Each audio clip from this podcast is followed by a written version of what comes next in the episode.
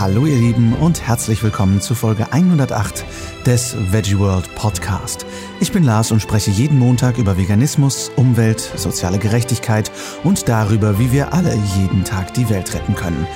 Heute spreche ich über Frauen in der veganen Bewegung. Schön, dass ihr eingeschaltet habt, ihr Lieben. Ich hoffe, euer Wochenende hat genauso gerockt wie das meine, denn äh, ich weiß, einige von euch konnten nicht, aber viele eben schon. Dieses Wochenende war ja das vegane Sommerfest in Berlin und es war wirklich überlaufen. Das war der absolute Hammer. Es waren so viele von euch da und generell so viele Menschen da. Und noch viel schöner, gestern am Sonntag war der offizielle Animal Rights March in Berlin, wo mehr als 5600 Menschen zusammengekommen sind, um für Tier- und Menschenrechte und natürlich für den ganzen Planeten einzustehen. Es war absolut großartig.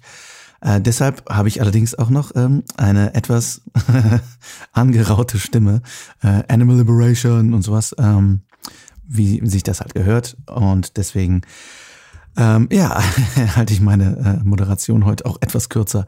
Herzlichen Dank auf jeden Fall an alle, die dort waren und es war einfach mega mit euch zu marschieren und so viele von euch dort zu sehen.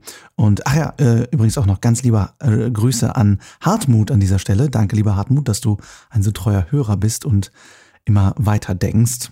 Und ähm, schade, dass wir uns nicht gesehen haben, aber ich hoffe, deine Tochter hat äh, dir Grüße ausgerichtet. und ich habe am Samstag die Freude gehabt, mit einer Gruppe von Damen über das Thema Frauen im Veganismus zu sprechen. Annalena Klapp und ich hatten ja schon vor einiger Zeit die Idee, so eine Diskussionsrunde auf die Bühne zu bringen und wir konnten Dr. Michaela Dudley, Josephine Apraku und Dörte Rühl für uns gewinnen als Gäste. Und natürlich hatten wir nur begrenzt Zeit und konnten nur an der Oberfläche des Themas kratzen, aber es war sehr spannend und es wird definitiv nicht das letzte Mal gewesen sein, dass wir über dieses Thema hier im Podcast sprechen. Jetzt halte ich aber erstmal meine angeraute Klappe und wünsche euch viel Spaß beim Interview. Einen wunderschönen guten Morgen. Herzlich willkommen beim Veganen Sommerfest Tag 2 äh, und herzlich willkommen beim ersten Bühnenprogramm. Ähm, und wir sind auf dieses Bühnenprogramm heute sehr stolz. Äh, wir sind hier nämlich in der Diskussionsrunde Frauen in der veganen Bewegung. Und deswegen ist es ganz großartig, dass direkt ein Mann die ersten Worte äh, verliert. Sorry dafür. Aber ähm, es hat einen kleinen Grund, denn äh, das ist hier vom Veggie World Podcast. Der eine oder andere kennt es vielleicht von euch. Ähm, ein wöchentlich herauskommender Podcast, immer montags. Und da werdet ihr auch am kommenden Montag diese Diskussionsrunde finden. Wenn ihr heute nicht die ganze Zeit bleiben könnt oder einfach alles nochmal hören wollt, was wahrscheinlicher ist. Und ähm, ja, ich bin wirklich, wirklich, wirklich glücklich, mit wundervollen Damen hier zu sitzen. Und ich werde ihre akkuraten Jobbezeichnungen lieber vorlesen, damit ich nichts falsch mache. Ähm, und zwar sitze ich hier mit Dörte Röhl von Animal, ein Animal Welfare Specialist bei Animal Equality. Und sie ist Veterinärmedizinerin. Dann haben wir Josephine Apraku, Mitbegründerin des Instituts für diskriminierungsfreie Bildung. Und wir haben Dr. Michaela Dudley, die ähm, eingefleischte Veganerin ist und äh, eine waschechte ähm, sie ist Komponistin, sie ist Poetin, sie ist Domina, sie ist äh, Kolumnistin bei der Siegessäule. Juristin. Juristin, hat auch schon ein Buch geschrieben. Also sie, sie hat es halt drauf, einfach mal so. Und ich sitze hier, das auch meine besondere Freude ist, mit meiner Partnerin in Crime und Kompetenzbestie, äh, Annalena Klapp, die wissenschaftliche Mitarbeiterin bei äh, ProVeg ist und äh, die auch erstes Buch schreibt jetzt über Frauen in der veganen Bewegung. Also äh, sehr, sehr cool. Und äh, ab jetzt halte ich mich einfach mal ein bisschen zurück und stelle zwischendurch vielleicht ein paar bescheuerte Fragen und übergebe an Annalena. Äh, ja, von mir auch nochmal herzlich willkommen. Ähm, ich werde kurz ein paar Worte erzählen, warum wir hier heute eigentlich sitzen. Ähm, und zwar, also dieses Schema Männer erklären die Welt und Frauen hören zu, ist in unserer Gesellschaft leider immer noch die Regel. Und ähm, es gibt eben, also das sind eben nicht nur Erfahrungswerte, das zeigen auch zahlreiche Studien. Ähm, zum Beispiel gibt es eine Studie der Uni Rostock zur Audio, audiovisuellen Diversität und die hat gezeigt, dass 70 Prozent ähm, der Protagonisten im deutschen Fernsehen männlich sind. Und wenn es um die Rolle des Experten bzw. der Expertin geht, liegt der Männeranteil sogar bei 80 Prozent. Und ähm, vor zwei Monaten hatte ich äh, so ein kleines Erlebnis. Ähm, da war ich als Besucherin bei einer Panel-Diskussion ähm, hier in Berlin und da ging es äh, darum, da haben eben auch bekannte Persönlichkeiten aus der veganen Bewegung über die Zukunft unserer Ernährung gesprochen. Und ähm, Die Panel-Diskussion oder die äh, Referenten bestanden aus vier Männern und äh, eine junge Studentin. Und die junge Studentin war nicht dafür da, um eine Perspektive oder eine äh, Expertise zu vertreten, sondern lediglich, um aus ihrem Alltag zu erzählen. Also so der absolute Klassiker.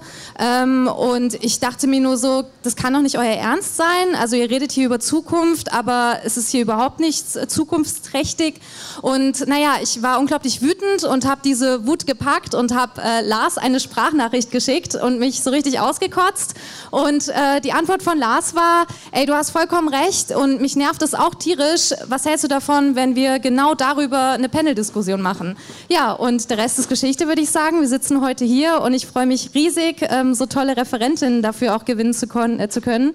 Und ich würde sagen, wir starten jetzt einfach mal mit einer kleinen Vorstellungsrunde. Ähm, genau, Michaela, magst du vielleicht einfach starten und dann gehen wir die Reihe rum. Sehr gerne.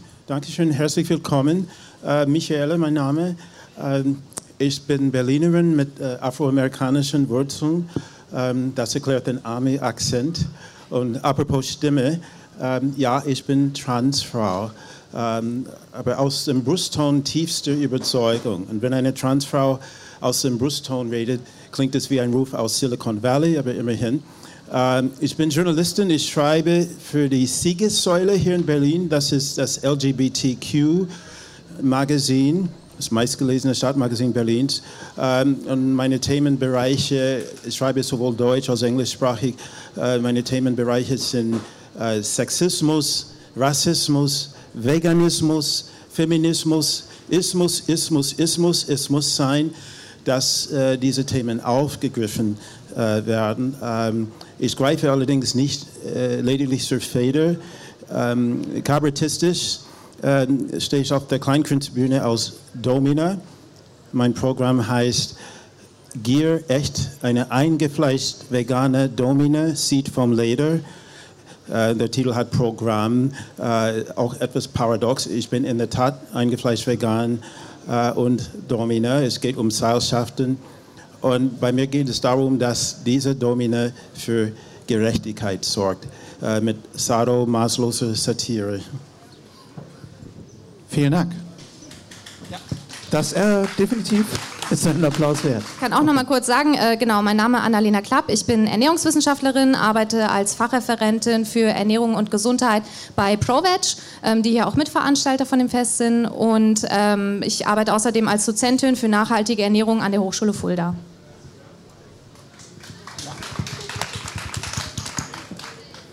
Ich bin ganz irritiert, das ging so schnell. ähm, mein Name ist Josefina Praku, ich bin Afrikawissenschaftlerin und es wurde schon gesagt, Mitgründerin des Instituts für diskriminierungsfreie Bildung. In dem Rahmen mache ich ganz viel so Prozessbegleitungen, zum Beispiel für Museen, äh, Theaterhäuser, nur um so, so, eine Vorstellung zu geben, halte Vorträge, moderiere Podiumsdiskussionen. Ähm, genau, und schreibe aktuell eine Kolumne beim Missy Magazine und für Edition F. So vage.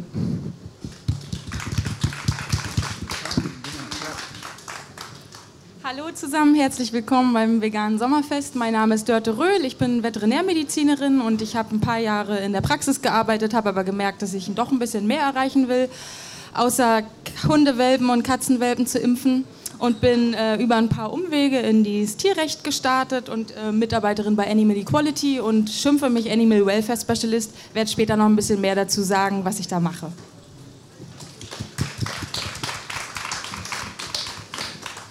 Sehr schön. Ja, vielen Dank, dass ihr da seid. Ähm, jetzt meine erste Frage äh, an euch, weil es mir selber auch relativ spät aufgefallen ist, muss ich zu meiner Schande gestehen. Wie werden Frauen eigentlich in der veganen Bewegung wahrgenommen? Wie werden sie dargestellt und wie, wie werden sie positioniert? Ihr könnt einfach frei antworten, wer zuerst möchte. Ich würde einfach mal starten, weil du gerade sagtest, dass dir es sehr spät aufgefallen ist und ähm, das geht mir ganz ähnlich. mir ist es wahnsinnig spät aufgefallen und ich muss ganz ehrlich sagen, noch mal einmal mehr aufgefallen ist es mir, als Annalena mich tatsächlich vor einigen Wochen äh, zu dieser Panel-Diskussion eingeladen hat. Ich habe, glaube ich, so ein bisschen, weil wir ja eine Social Movement sind, so ein bisschen vielleicht auch so diesen vertreuenden Blick gehabt auf die vegane Szene. Mensch, bei uns läuft es ja doch ein bisschen besser. Die meisten von uns haben eine Intention, äh, Tiere und tierische Produkte nicht auf ihrem Teller landen zu lassen. Und da drückt man vielleicht das ein oder andere Auge zu oder bemerkt es gar nicht. Und Ja, und dann habe ich aber mal so ein bisschen überlegt und dachte so, Mensch, ja, oftmals ist es doch so, dass die Mädels oder Frauen äh, die Grassroots-Aktivistinnen äh, sind, die die Schilder halten und ähm, die CEOs und die Chefs doch eher äh, männlich sind. Und das habe ich mal ein bisschen verglichen mit, äh, mit den USA und dachte so, Mensch, ja, ist es auch bei uns nicht gar nicht anders. Ich finde es total spannend, äh, dass, dass du sagst, dass du es darüber bemerkt hast, weil bei mir ist es so, ich mache meine Arbeit schon einen Moment und habe natürlich irgendwie als schwarze Frau hier in der Gesellschaft auch nochmal eine spezifische Perspektive auf die Gesellschaft, nämlich eine, die Rassismus erfährt, zusätzlich dazu, dass sie Sexismus erfährt. Und ähm, ich kann mich noch gut daran erinnern, als ich zu dem Zeitpunkt war ich selber schon vegan und habe aber so ja, mir Rezeptvideos auf YouTube angeguckt und fand das total krass, weil ich so dachte, das sind ganz bestimmte Leute, die Videos posten. Das sind Leute, die sind in der Regel weiß, die haben Freizeit, also die haben Zeit, um solche Sachen machen zu können. Die haben offensichtlich genug Geld, um sich, was weiß ich, Drohnen zu kaufen, um irgendwelche Aufnahmen von Inseln auf Bali zu machen oder so. Ähm, und das sind Leute, die in der Regel auch physisch nach gegenwärtigen patriarchalen Standards als attraktiv wahrgenommen werden. Und ich fand es total krass, weil ich so dachte, ich werde da nicht repräsentiert.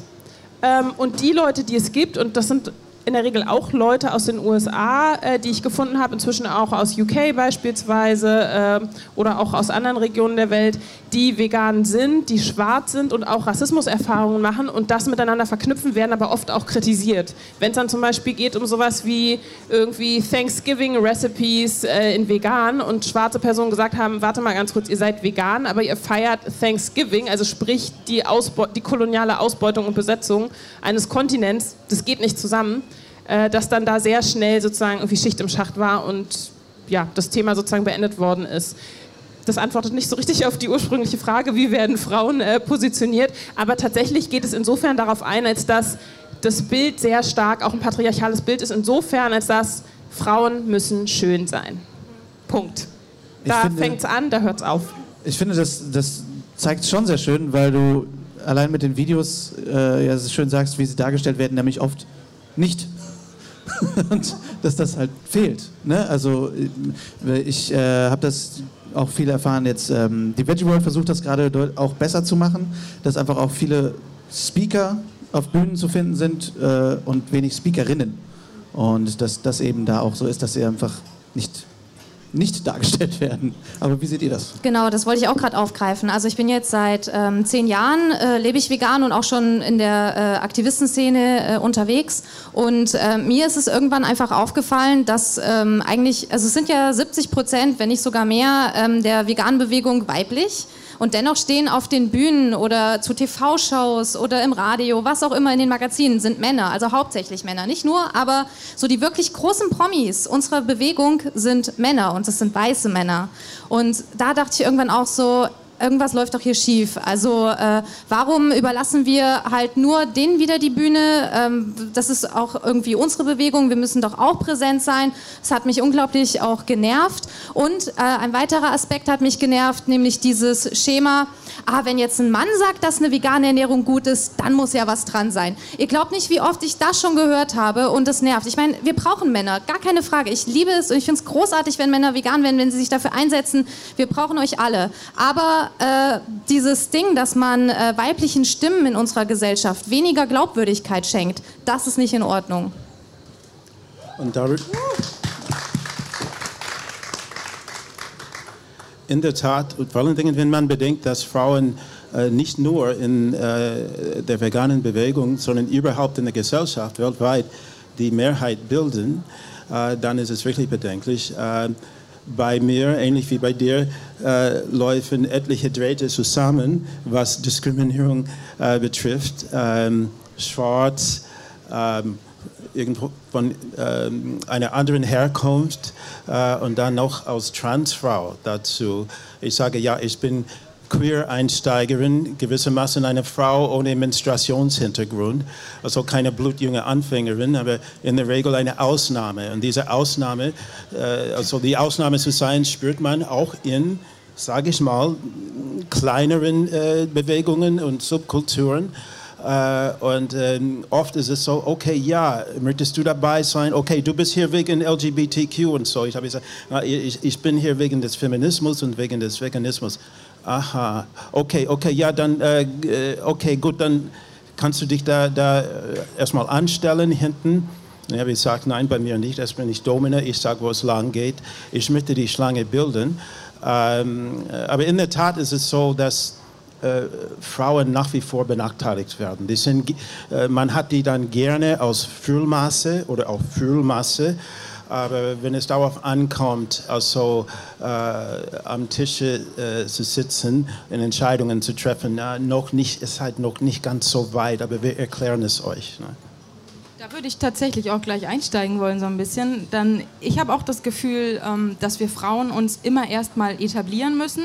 Wir müssen immer erstmal beweisen, dass unsere Meinung auch es hörenswert ist. Ob sie dann gehört wird, steht nochmal auf einem anderen Blatt. Und ich würde da so eine ganz kleine Anekdote, die ist jetzt nicht direkt in unserer veganen Szene, aber jetzt kürzlich ähm, aus meiner Berufswelt ich bin ja, wie gesagt, Tierärztin und äh, bin sozusagen mit allen tierrechtlichen und Tierschutzstandards in unserer Organisation hier in Deutschland betraut. Und da wurden wir angerufen von der Welt, ob ich dort äh, ein Fernsehinterview machen würde. Es ging, haben viele vielleicht von euch gehört, um das Kükenschreddern-Urteil, was es kürzlich gab. Und ähm, das war eine sehr, sehr nette junge Journalistin, die, die, mich da anrief und die war sehr, sehr aufgeregt und sehr, sehr happy, dass ich dann tatsächlich auch zugesagt habe, dass ich in 40 Minuten zur Live-Schalte da sein kann. Wir sind dahin gehetzt und äh, sie sagte wundervoll und sie sagte eine Zahl, die ich zuerst missverstand. Sie, sie, sie sagte, dass ich tatsächlich äh, im letzten Jahr von allen ExpertInnen, die gefragt wurden, die achte bin von 300. Also acht Frauen waren eingeladen worden von 300 Expertinnen. Und ich habe das auch gemerkt, äh, dass ich mich auch dort sehr beweisen musste tatsächlich. Ähm, ich bin vielleicht jetzt nicht der Tierarzt, den man so im Kopf hat. Der ist ja doch eher ein älterer Herr vielleicht auch, der die Hunde impft. Und es war gar nicht so ganz leicht. Wir haben dann die Aufzeichnung gemacht und auf einmal wollte man auch meine Kontaktdaten haben. Man hat nochmal gefragt, Mensch, wie heißen Sie eigentlich und wäre das okay, dass Sie in unsere Experten-Datenbank natürlich kommen? Habe ich mich natürlich super gefreut, aber das hat mir sehr, sehr zu denken gegeben, dass tatsächlich das, was ich sehr oft persönlich gar nicht hinterfrage, dass man eben nur männliche Experten in den Runden sieht. Wir Frauen haben so viel zu sagen und ich denke, äh, Erfahrung hat nicht immer nur mit dem Alter zu tun, sondern einfach, wenn man aus dem Herzen spricht und was zu sagen hat, dann finde ich es gut, gehört zu werden, unabhängig vom Gender.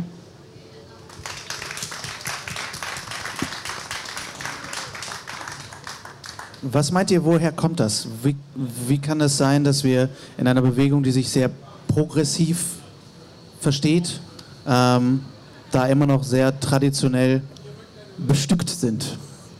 Ich glaube, jedwede Bewegung ist äh, schlussendlich, beziehungsweise auch anfänglich, äh, ein Mikrokosmos der ganzen Gesellschaft, äh, aus der sie sich herausbildet. Äh, bewusst und äh, vielleicht im Hinterbewusstsein auch ähnlich zum Beispiel in, wie in der LGBTQ-Community.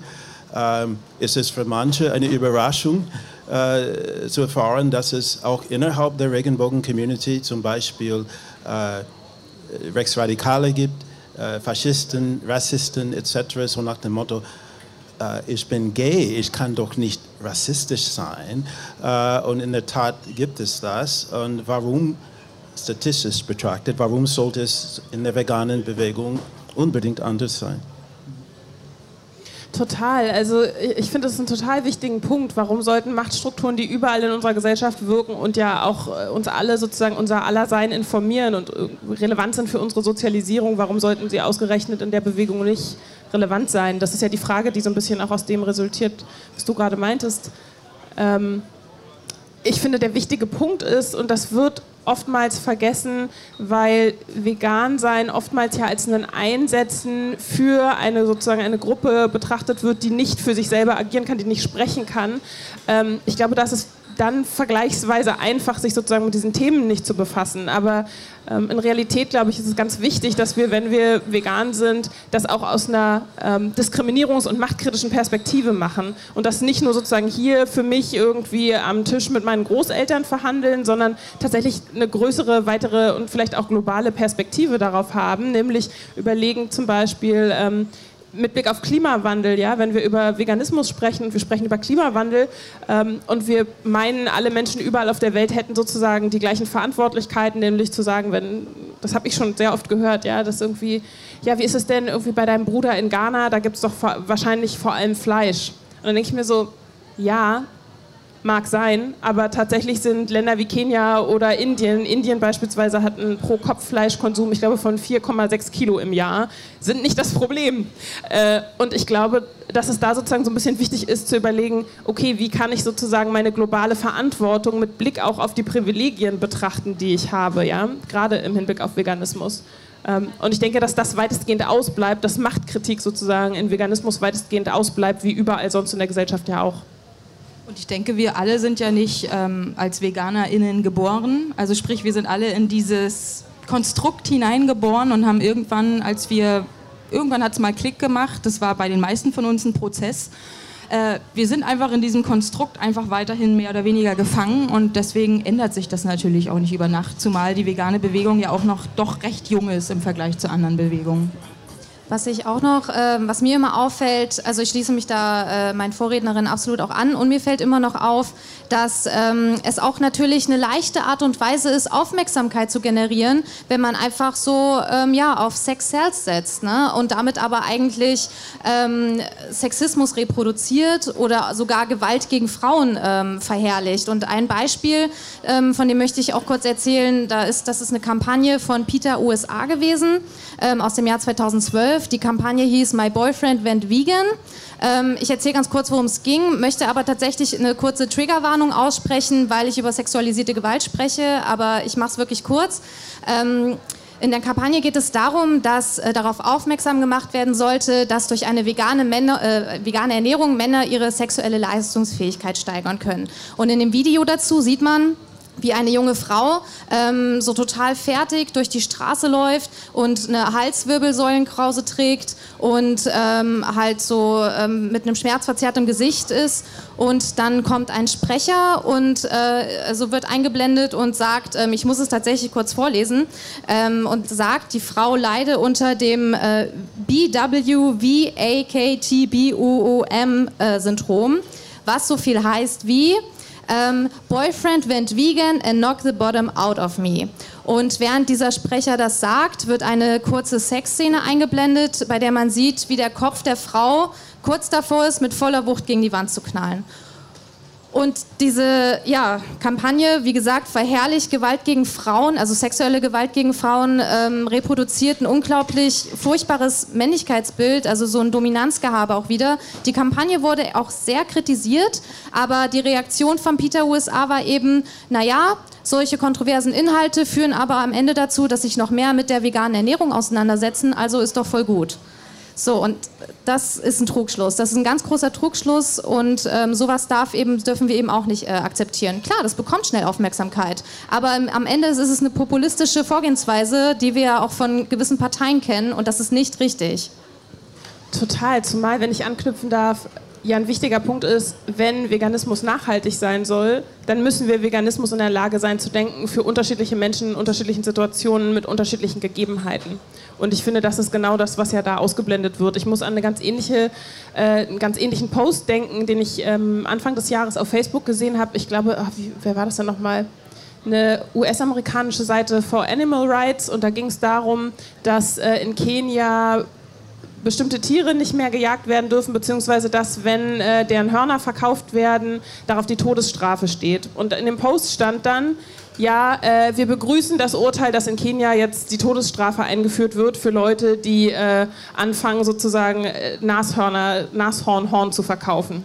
Und ich fand das total krass, weil sich genau das ja auch wieder zeigt. Ich mir dachte, naja, vermutlich sind das Problem in der kapitalistischen Gesellschaft auch nicht unbedingt sozusagen die Leute vor Ort, sondern wer kauft es am Ende. Und da gibt es ja tatsächlich auch keine Strafe drauf. Und ich fand total spannend, dass sozusagen hier die Vorstellung hochgehalten wird, quasi das Tier äh, ist schützenswert und menschliches Leben sozusagen in dem Zusammenhang nicht und da nicht kritisch hinterfragt wird, wie kommen solche Strukturen zustande, warum wird, es warum wird das Tier gejagt und so weiter und so fort. Und ich finde, das bleibt eben weitestgehend noch aus und ich hoffe, dass es da Veränderungen gibt. Ja, ich glaube auch, dass generell Menschenrechte schnell auf der Strecke bleiben, so ein bisschen im Veganismus, was äh, wir auch dringend ändern müssen.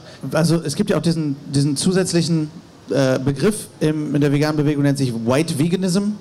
Ähm, was ja äh, letztendlich damit reinspielt, dass viele einfach weiße Menschen Veganismus repräsentieren. Ähm, es fühlt sich auch super cool, Teil davon zu sein. äh, äh, deswegen äh, ist es immer etwas merkwürdig, auch darüber zu sprechen für mich. Aber ähm, wie, wie, nehmt ihr das wahr und ähm, was meint ihr, können wir daran ändern? Wie können wir das ändern? Ich muss sagen, da würde ich das Wort tatsächlich lieber jemand anders äh, überlassen, weil ich der Standard wahrscheinlich sogar bin, den du mit angesprochen hast. In der Tat ist es ein Problem und ich kann auch vermöge eines Vergleiches mit einer ähnlichen Situation in der LGBT-Community äh, vielleicht das gut ähm, darstellen. Ähm, wir feiern in diesem Sommer 50 Jahre Stonewall, also Stonewall, the Stonewall Riots in der New Yorker Christopher Street. Ähm, das war quasi die Initialzündung der modernen Gay Rights Bewegung. Äh, so weit, so gut. Damals lebte ich schon äh, vor vor einem halben Jahrhundert. Ich ging knapp auf die acht.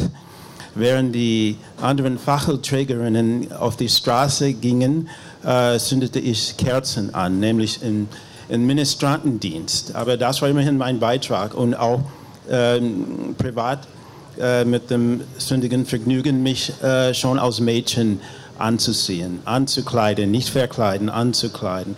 Ähm, das war eine sehr prickelnde Zeit ähm, die Zeit der Revolution, man spürte es in der Luft, als äh, Stonewall passierte.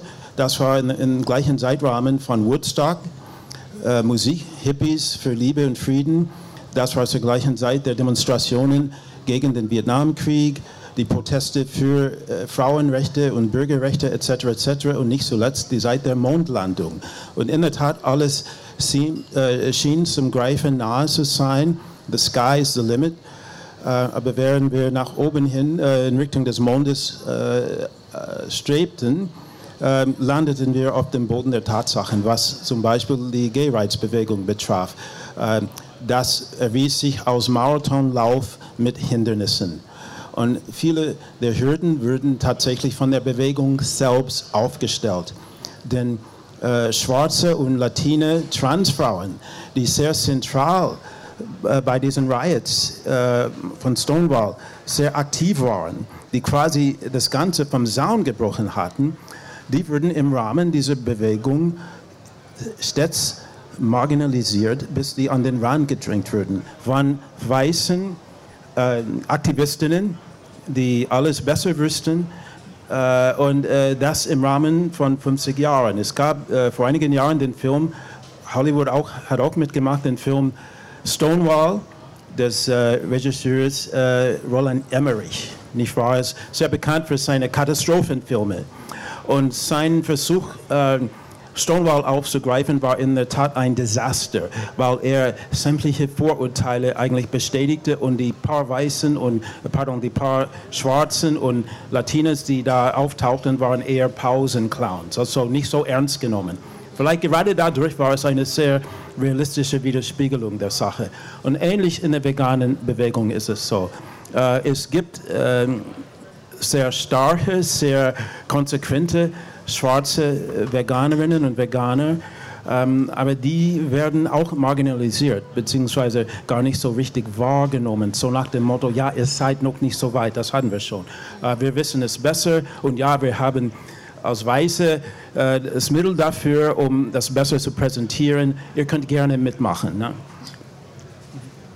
Ich finde, der Punkt, der hier gerade aufgekommen ist, den ich auch total wichtig finde äh, und deswegen auch nochmal aufgreifen möchte, ist tatsächlich nämlich dieser Aspekt von Marginalisierung. Also die Erfahrung mache ich auch, dass schwarze Stimmen und Stimmen of Color mit Blick auf Veganismus sehr stark marginalisiert werden.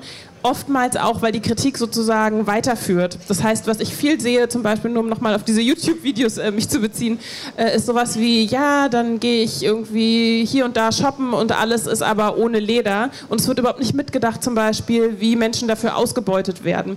Und eine also ein Aspekt, der, finde ich, aber mitgedacht wird, zumindest für mich aus einer rassismuskritischen Perspektive, ist, dass sozusagen die, die Herstellung von oder der, von der Vorstellung von Menschenrassen für schwarze Menschen und Menschen of Color bedeutet hat, dass sie eben nicht als Menschen wahrgenommen werden. Das heißt, ähm, dass sozusagen diese Vorstellung, ja, zu sagen, okay, es gibt Menschen und es gibt Tiere, die ja in, im Veganismus immer mal aufgelöst werden, wie es gerade passend ist, aus einer rassismuskritischen Perspektive sowieso reflektiert werden muss. Weil mein Menschwerden äh, aus einer weißen Perspektive sozusagen unmöglich gemacht worden ist. Und das bleibt bestehen, wenn Ausbeutung bestehen bleiben kann, auch mit Blick auf Veganismus. Und das hat natürlich sehr zentral zu tun mit, mit, mit einer kapitalistischen Gesellschaft, die aber vielmals eben in Teilen kritisiert wird, aber nicht nachhaltig kritisiert wird. Und da muss ich wieder verweisen auf die unterschiedlichen Möglichkeiten, die wir real haben, an der Gesellschaft teilzunehmen. Genau, es ist, es ist äh, dieser Standpunkt. Und ich will überhaupt nicht damit behaupten, dass äh, die Marginalis Marginalisierung ausschließlich äh, äh, gewollt ist. Ähm, in der Tat gibt es äh, Menschen und es gibt auch Gutmenschen. Ich sage mal so, ähm, ja, wenn Leute mich, Menschen mich unterwegs sehen, obwohl ich studiert bin, obwohl ich verschiedene Hüte und Tücher trage, haben die oft das Gefühl, die müssen mich aus der Schwimmweste befreien äh, behutsam an die Hand nehmen äh, und äh, langsam an die okzidentale Kultur heranführen und mit Gabel und Messer essen, vielleicht nicht gleich Messer, weil na, es könnte gefährlich werden, etc., etc. Und ich frage ja, okay, wann darf ich dann den Löffel abgeben? Ähm, aber es ist so, in meinem Programm habe ich eine Frage richtig an die Runde da oder an die Gäste da bei meinem Programm. Was ist der Unterschied zwischen einem Neonazi und einem Gutmenschen. Ja, der Neonazi weiß schon, dass er ein Rassist ist. Stark, aber es ist was dran. Ähm, nichts gegen gute Menschen. Wir brauchen gute Menschen. Aber wir müssen nicht unbedingt Gutmenschen haben, die es aus äh, Langeweile tun oder aus Modeerscheinungen etc. etc., ohne sich äh, mit den tiefergreifenden Gründen dafür befassen.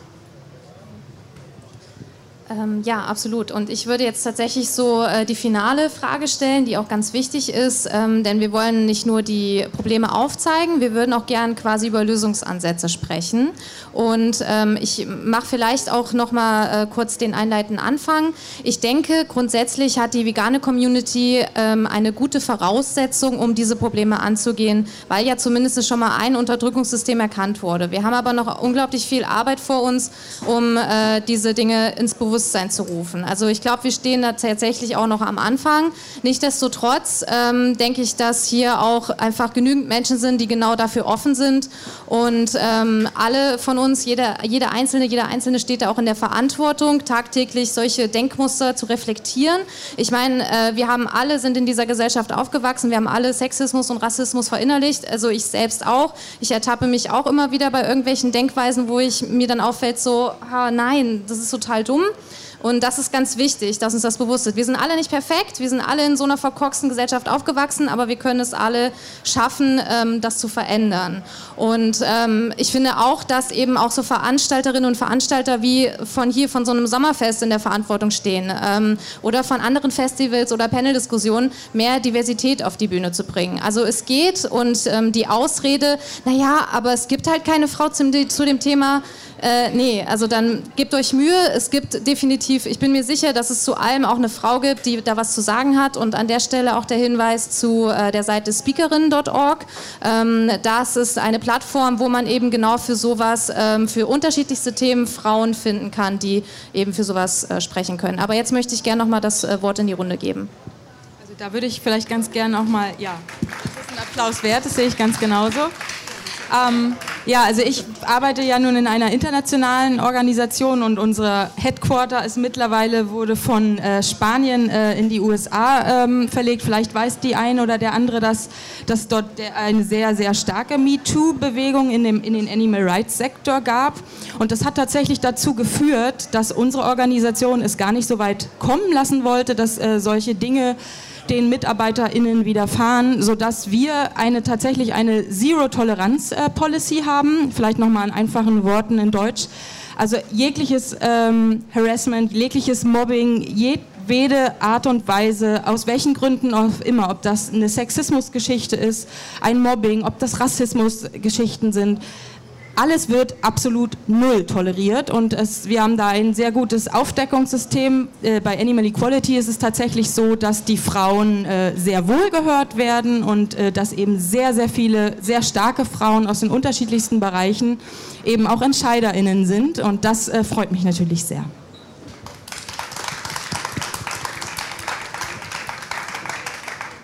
Ich fand es gerade ganz schön, ich weiß nicht, ob es jemand mitgekriegt hat.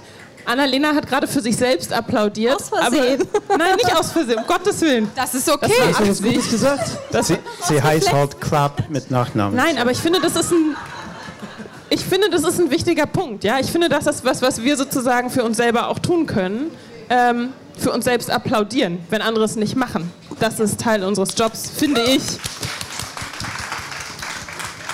Ähm, ein anderer wichtiger Punkt ist tatsächlich, also erstmal danke, dass ihr hier sitzt und die Sonne auf euch runterknallen lasst und äh, euch anhört, was wir so zu sagen haben, weil ich finde, auch das ist ein wichtiger Schritt, ja, überhaupt erst zuzuhören und zu sagen, ich höre es mir an, vielleicht denke ich mir manchen Sachen, wovon redet sie? Ich finde es nicht, ist ja egal. Aber überhaupt da zu sein und zuzuhören, ist ein wesentlicher Punkt und dann für sich selber einfach offen zu sein und zu sagen, okay, das sind alles Lernprozesse. Genauso wie ich gelernt habe, irgendwie, dass meine Sozialisierung im Hinblick auf Fleischkonsum und Leder zu tragen vielleicht fragwürdig sein könnte, kann das für alles andere auch der Fall sein. Und dafür einfach Offenheit zu haben und auch offen zu sein für die Irritation, die da zwischenzeitlich für einen selbst auch mit hergeht, weil jedes Lernen ist von Emotionen begleitet und natürlich auch im Hinblick auf Rassismuskritik, nämlich das Gefühl zu haben, Scheiße, ey, ich habe Privilegien im Hinblick auf das Thema Rassismus, das fühlt sich aber gar nicht gut an. Ja, und da wegzukommen von so einem Gefühl von Schuld zum Beispiel und auch im Hinblick auf das Thema äh, Sexismus, von diesem Schuldgedanken wegzukommen, sondern eher zu sagen, ich habe eine Verantwortung. Was kann ich mit dieser Verantwortung tun?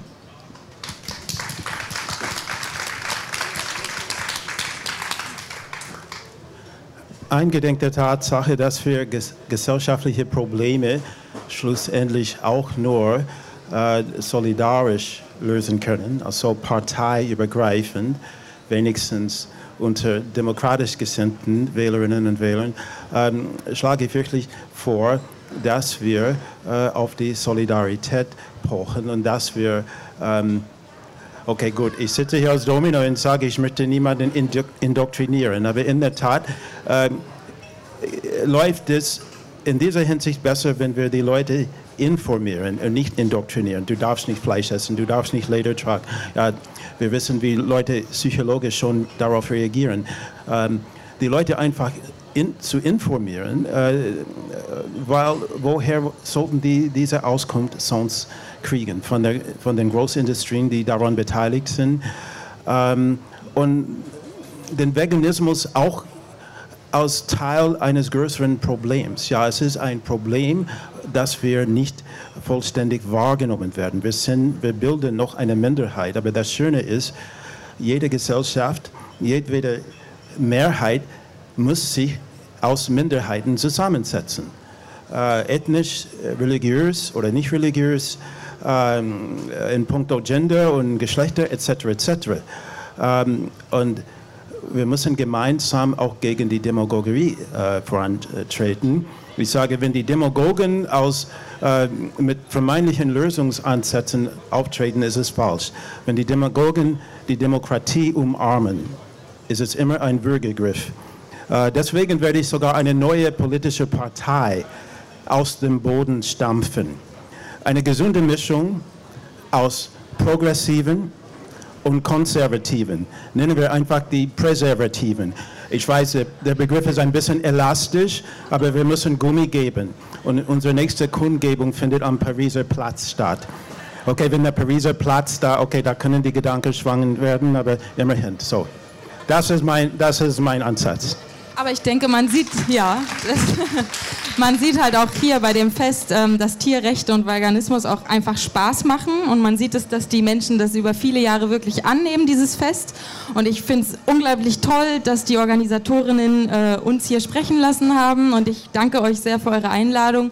Und ja, ich denke, wir haben viel zu schaffen, aber es kann eben auch Spaß machen. Wie schon anfangs erwähnt, war dieses Gespräch natürlich nur die Spitze des Eisbergs, weshalb ich alle Rednerinnen des Podiums auch nochmal separat in den Podcast einladen werde, was dann Anfang 2020 für wundervollen neuen Gesprächsstoff sorgen wird. Bis dahin könnt ihr euch aber natürlich über sie und ihre Arbeiten informieren. Sämtliche Links zu Dörte, Josephine, Annalena und Michaela sind natürlich in den Shownotes ebenso wie der Link zur Seite speakerinnen.org für alle von euch, die äh, Veranstaltungen planen und Speakerinnen brauchen. Ich hoffe, die Folge hat euch gefallen. Schreibt mir wie immer sehr gern eure Fragen, Themenwünsche und Gedanken an lars at veggieworld.de oder bei Instagram at larswalterofficial und folgt uns auch sehr gern at official veggieworld. Am 14. und 15. September ist die erste Veggie World in Dortmund. Schaut also gerne dort vorbei. Es wird meines Wissens nach sogar eine Outdoor-Bühne geben und, und, und. Also sehr, sehr spannend. Wir werden außerdem dort ein Screening der ersten Folge von Planet Vegan zum Besten geben. Also James, nicht ich, denn ich bin nicht da. Wir hören uns aber nächsten Montag wieder. Da spreche ich darüber, ob Fliegen eigentlich noch vertretbar sein kann. Und ich spreche über meine Erfahrungen des UK Vegan Campout, wo ich am kommenden Wochenende bin. Denn nächsten Montag bin ich bereits schon in Washington DC in den USA mit Thomas von The Habit Rabbit um mit ihnen einen Monat lang durch Amerika zu reisen und das neueste Wissen über Ernährung und Gesundheit von den besten Expertinnen und Experten abzugrasen. Das bedeutet, dass wir ab nächster Woche bis Anfang Oktober jede Woche aus einer anderen amerikanischen Stadt berichten werden und mit euch unseren Roadtrip teilen werden und mit Erfahrungen füttern werden. Dazu wird es dann übrigens auch ergänzend auf dem Habit Rabbit YouTube-Kanal dann immer ein Videotagebuch geben. Also ich freue mich sehr, wenn ich einige von euch in England vielleicht sehen werde. Ansonsten freue ich mich auf nächsten Montag. Bis dahin, rockt die kommende Woche. Lasst uns gemeinsam aufstehen und loslegen für die Tiere, für die Umwelt und für uns alle. Viel Spaß beim Weltretten.